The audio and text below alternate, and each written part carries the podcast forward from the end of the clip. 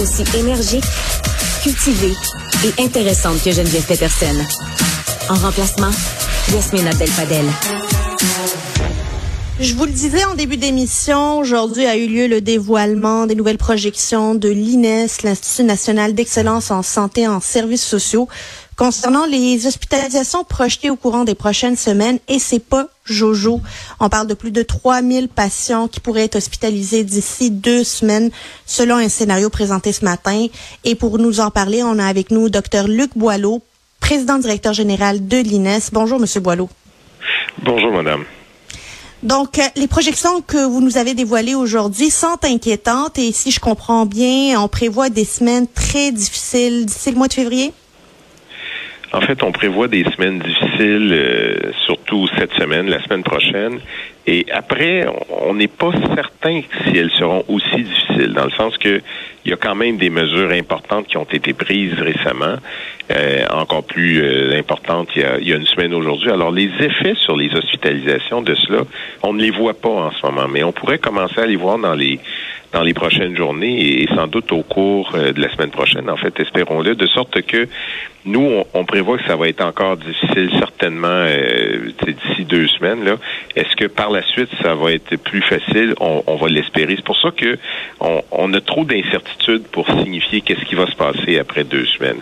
Il y a ça, puis il y a aussi le fait que euh, les gens reçoivent une troisième dose de plus en plus en grand nombre et ça, ça peut changer les risques d'hospitalisation. C'est important, même si, euh, vous l'avez souvent entendu, il y a des non-vaccinés qui, euh, oui. malheureusement, euh, je veux dire, font, font en sorte qu'on a beaucoup plus d'hospitalisation et en particulier aux soins intensifs, ce qui est, rend, rend la situation vraiment difficile. Et évidemment, il y a aussi le fait qu'on a on n'est plus capable de mesurer comment va l'infection dans la population. Les, les, dépistages qui se faisaient, bon, les règles du jeu ont changé, c'est compréhensible, c'est correct. C'est juste que ça nous enlève aussi un outil pour mesurer s'il y aura une croissance ou s'il y a une décroissance depuis quelques jours, on ne le sait plus là. Alors, euh, quand on regarde les hospitalisations, c'est sûr qu'on se dit bon ben il y a eu une croissance parce que vous savez les gens euh, commencent pas avec une hospitalisation. Hein. Quand ils commencent à être malades, c'est une maladie qui progresse. Puis chez certains, ça progresse malheureusement difficilement et des fois très difficilement, on est obligé de les garder à l'hôpital et même les amener aux soins, là, euh, quand, je veux dire aux soins intensifs. Donc ça, c'est c'est un paysage qui, qui, qui n'arrive pas au tout début de la maladie, ça arrive avec la progression du temps. C'est pour ça que on est pas mal sûr que d'ici deux semaines, ça va continuer à être dur, là, euh, très dur. Ça ira pas en s'améliorant dans les prochains jours. Il faut pas s'attendre à ça, mais euh, on va espérer que la, croissance de cette courbe-là commence à ralentir pour nous donner une, espérance qu'elle va finalement s'inverser. C'est ça, parce qu'on ne voit pas encore le pic euh, finalement de cette euh, nouvelle vague. Comment vous qualifieriez finalement cette vague par rapport aux autres précédentes? Est-ce que c'est la pire par rapport à la première? Est-ce que c'est la plus dangereuse compte tenu des hospitalisations et au niveau du délestage que l'on doit faire? C'est certainement une vague qui euh, euh, amène son lot de problèmes. C'est certainement une vague qui est beaucoup plus inquiétante dans la mesure où elle atteint énormément de personnes, donc un très très haut niveau de contagiosité. Mais en même temps, c'est une c'est une infection qui pour beaucoup de monde est moins sévère. Alors, elle est moins, c'est-à-dire l'omicron, ce variant-là, il est visiblement moins sévère que le delta. Mais considérant l'ampleur de la vague, ça finit par atteindre beaucoup plus de monde et donc faire en sorte qu'il y ait plus de monde dans les hôpitaux. Donc, si vous me demandez au niveau de la maladie, c'est moins pire, mais malheureusement, ça nous donne euh, beaucoup de charges hospitalières. En fait, jusqu'à maintenant, là, on n'aura jamais eu autant de personnes dans nos hôpitaux souffrant de COVID. Là. Même si, euh, rappelons-le, que les quelques 2000 quelques personnes qui sont dans nos hôpitaux actuellement, il y en a presque 50% que c'est ils sont pas venus à cause de la COVID, ils sont non. venus pour pour accoucher ou pour une chirurgie ou ils sont cassés un bras ou une série de choses là, euh, un infarctus, tu sais, je veux dire la, vie continue puis il y a des gens qui, qui souffrent malheureusement ou qui ont des des exigences d'être à l'hôpital et parmi ces gens-là, ben euh, écoutez, on en trouve qui ont de la COVID. Alors quand on dit qu'il y a 2000 quelques personnes dans nos lits, ben il y en a euh, peut-être la moitié là, ou un petit peu plus de la moitié qui sont venus parce qu'ils avaient une COVID. Donc ça, ça, ça change par rapport à ce qu'on était habitué. On le savait qu'il y en avait des cas comme ça avant, mais jamais en si grand. Jamais autant. Alors, jamais autant. Alors, c'est, c'est extrêmement important de, de garder ça à l'esprit, puis de faire en sorte de, de, se responsabiliser chacun, puis de prendre les mesures qu'il faut, se, bien se masquer, pas voir de gens, d'éviter les contacts pendant un petit moment, ça va aider. C'est pas facile, là, mais ça, ça va beaucoup aider, même pour les gens qui sont en fait, surtout pour les gens qui sont pas vaccinés, d'éviter les contacts. D'abord, euh, euh, ils peuvent la transmettre, là, comme d'autres, bien sûr, mais ben ils peuvent l'attraper. Puis quand ils l'attrapent, eux autres sont pas mal plus malades et ils ont des risques de venir euh, envahir nos, euh, nos services hospitaliers et particulièrement les soins intensifs. Et ça, c'est, c'est difficile. Puis vous savez, c'est, c'est pas tous des gens qui ont qui sont très âgés. Là. On en a dans dans la vingtaine là, qui sont aux soins intensifs, là, pas vaccinés, puis dans la trentaine, là, on puis en ils restent longtemps, souvent dans, aux soins intensifs et requièrent énormément de soins, ce qui fait en sorte que ça occupe des, des lits pendant plusieurs semaines. Docteur Boileau, j'ai l'impression qu'on ne facilite pas euh, que cette vague-là, oh, c'est pas facile pour vous pour faire des projections qui soient plus précises. D'un côté, ce que je puis confirmer, euh, vous pouvez me corriger si, si je me trompe, mais j'ai pas l'impression que les mesures annoncées le 30 comme le couvre-feu, la fin des rassemblements sont pris en compte dans, euh, dans les projections actuelles. Et en même temps, hier, on a eu un point de presse qui euh, annonce le retour à l'école en présentiel le 17 janvier. Euh, ça va avoir eu des répercussions sur les prochaines semaines, toutes ces, ces mesures et le retour en présentiel dans les écoles, sachant que les écoles sont des lieux d'éclosion importants au mois de décembre. Oui, en fait, vous avez deux questions. La première, c'est que effectivement, les modèles mathématiques qu'on fait ne, ne prennent pas en compte l'effet des mesures. On, le voit qu'elles ne sont pas encore là et on ne peut pas les projeter à savoir quand est-ce qu'elles vont commencer à avoir un effet. Alors, à cette première question, oui, elles, elles ne le tiennent elles n'en tiennent pas compte euh, parce qu'elles ne se sont pas encore solidement exprimées ces effets-là.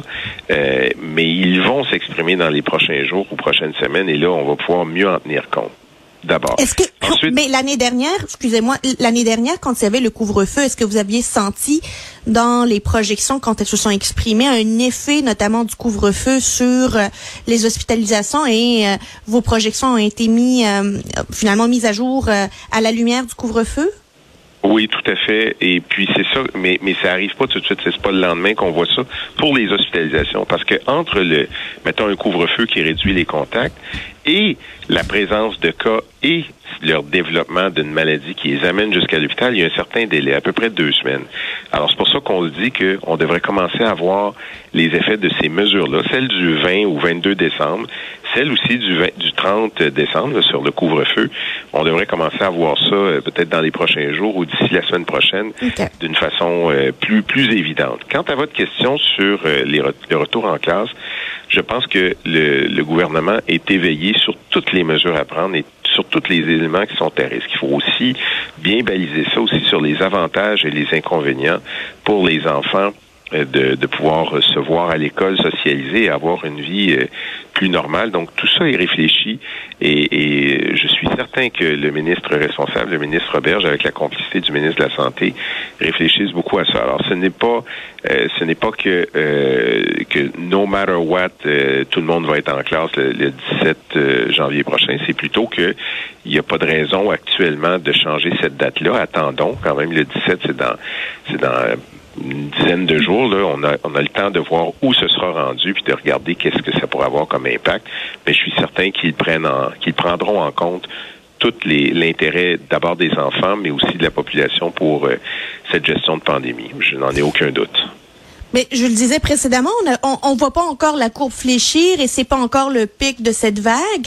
Et l'année dernière, on nous avait présenté le couvre-feu euh, comme un électrochoc, là, un, un moment d'arrêt, une énorme mesure. On y est encore cette année, alors qu'on est doublement vacciné pour la plupart.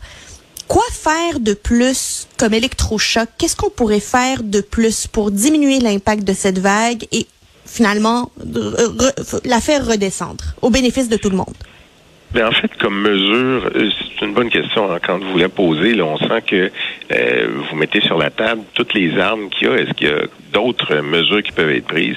Il y a certainement d'autres mesures qui peuvent être envisagées pour euh, réduire les risques pour les personnes qui sont non vaccinées et faire en sorte ainsi qu'elles bon, développent moins la maladie et viennent moins euh, prendre tous les espaces que, que nous constatons là, dans les lits de soins intensifs et les lits hospitaliers.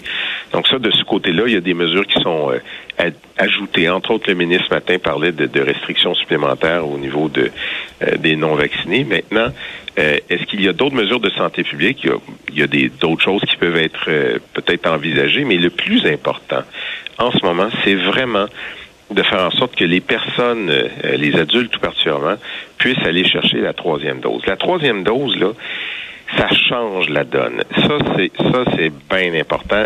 les deux doses, c'est très important. Ça diminue le risque d'être infecté mais pas à 100% puis ça diminue le risque d'être hospitalisé. Mais la troisième dose vient diminuer encore plus le risque d'être hospitalisé. Donc, on passe sur un terroir qui est déjà très fertile. La majeure partie de la population québécoise adulte a deux doses. Donc, on peut gagner beaucoup de ce côté-là. L'autre chose, madame, c'est que nous nous attendons à avoir d'ici, euh, je vous donnerai pas la date exacte parce qu'elle peut varier, mais enfin des autorisations réglementaires de Santé Canada pour accepter le un nouveau médicament de Pfizer, le Paxlovid, qui euh, peut, peut changer euh, énormément le paysage. Euh, son efficacité théorique, ben, pas théorique, mais en tout cas appliquée dans, dans, le cadre des recherches qui ont été faites, montre d'énormes avantages de ce côté-là. On ne l'a pas encore. Et l'INES, que, que je, je le, privilège de diriger, est, est, responsable aussi de faire ces analyses-là. Donc, on est en, en concertation avec Santé Canada pour faire en sorte que dès qu'on est capable d'autoriser cela, qu'on puisse l'utiliser à bon escient, c'est-à-dire d'avoir euh, tout ce qu'il faut pour faire en sorte que les, prescripteurs l'utilisent comme il faut, puis qu'on le donne aux personnes à risque.